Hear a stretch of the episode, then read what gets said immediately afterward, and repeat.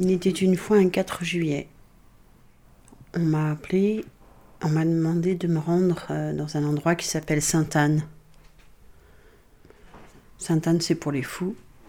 Sur le coup, je m'en suis pas trop inquiétée. Je suis arrivée dans une euh, chambre.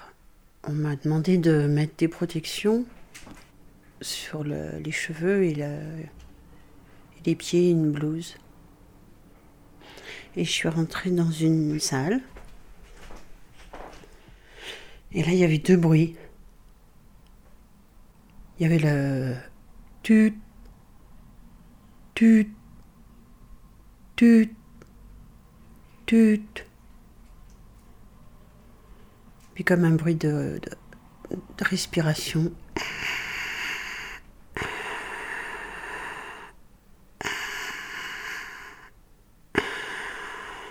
Comme une, respiration, mais c'était beaucoup trop régulier pour être une respiration. Puis il y avait ce petit accrochage. On m'a dit que ça s'appelait un respirateur. Sur le coup, j'ai retenu que ça s'appelait un aspirateur, mais ça aspire rien du tout. Ça fait respirer quelqu'un. La personne qui était allongée, elle avait un tuyau dans la bouche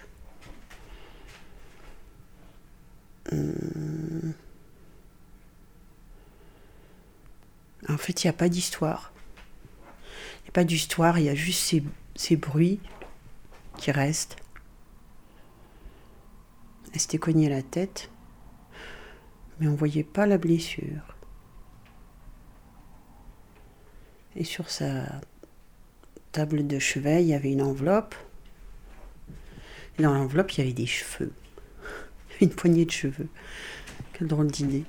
Ils avaient gardé les cheveux. Les cheveux qu'elle s'était pris dans une machine. Comme ça qu'elle s'était cognée la tête. Il n'y a pas d'histoire. Pas d'histoire parce qu'en fait, ça commence. Là où ça commence, c'est déjà fini.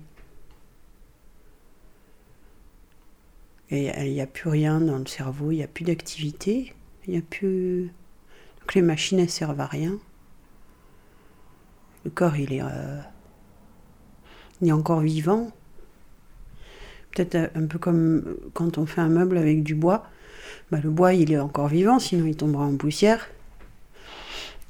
Mais, mais ça pousse pas, ça, ça bouge pas. Surtout si c'est verni, si c'est si c'est taillé, verni, taillé, verni, taillé, poncé, verni ça bouge pas. Ça bouge pas. Là, c'était un peu pareil. Il y a, le corps, il, était toujours euh, bien, rose. Mais, euh, le, cerveau, il n'y avait plus rien dedans. C'était tout plat. Alors, euh, ah, ça, ils ne le savaient pas tout de suite, mais ils ont fait venir une machine. Et la machine, elle a dit, il n'y a plus rien dans le cerveau. Donc, ils ont débranché les machines et se sont arrêtés.